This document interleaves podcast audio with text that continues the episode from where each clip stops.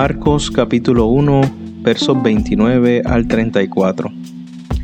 Cuando salieron de la sinagoga, Jesús fue con Santiago y Juan a casa de Simón y Andrés.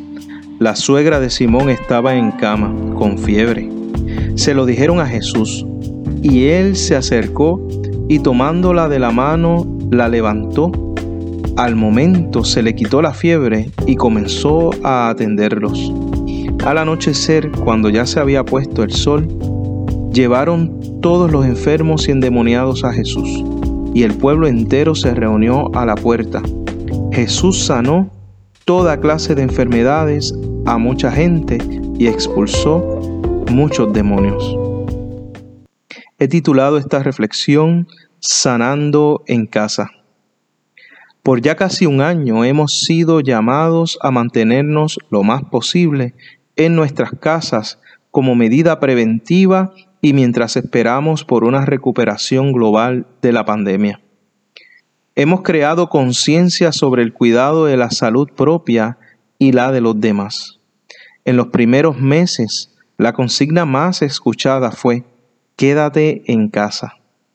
En el tiempo de Jesús, las casas eran el lugar de cuidado para quienes enfermaban pues en aquel tiempo no existían los hospitales como hoy día. Las personas que enfermaban de gravedad estaban en su casa, postrados en cama. El relato indica que Jesús extendió su compasión para sanar a la suegra de Simón Pedro en aquel espacio privado del hogar.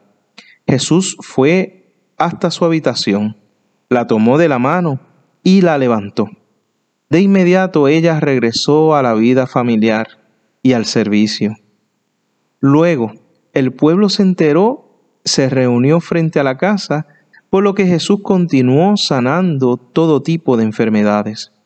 Se podría decir que allí surgió lo que nosotros llamamos una clínica. La enfermedad en aquellos tiempos imposibilitaba a la gente de vivir vidas plenas. Por un lado les afectaba en lo ordinario de su productividad para sustentarse o a su familia.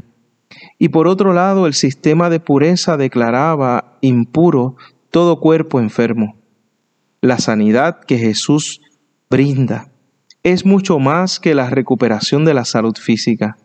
Esta sanidad es integral, restaura la totalidad de las personas y los devuelve a su vida plena. El texto también refleja la manera en que comenzó a vivir la primera comunidad de creyentes y receptora de este Evangelio. Sus casas se convirtieron en los lugares de reunión para la adoración y el servicio. La nueva comunidad de creyentes ejercía el ministerio de Cristo, recibiendo en las casas las personas que la sociedad había rechazado, aquellos que estaban en gran necesidad y también los enfermos. Siempre hemos resaltado de aquella comunidad el que partían el pan y la enseñanza, pero también fue la comunidad que tocó las vidas frágiles y que brindó cuidado a los enfermos. Este ministerio ha sido por siglos testimonio de la Iglesia de Cristo.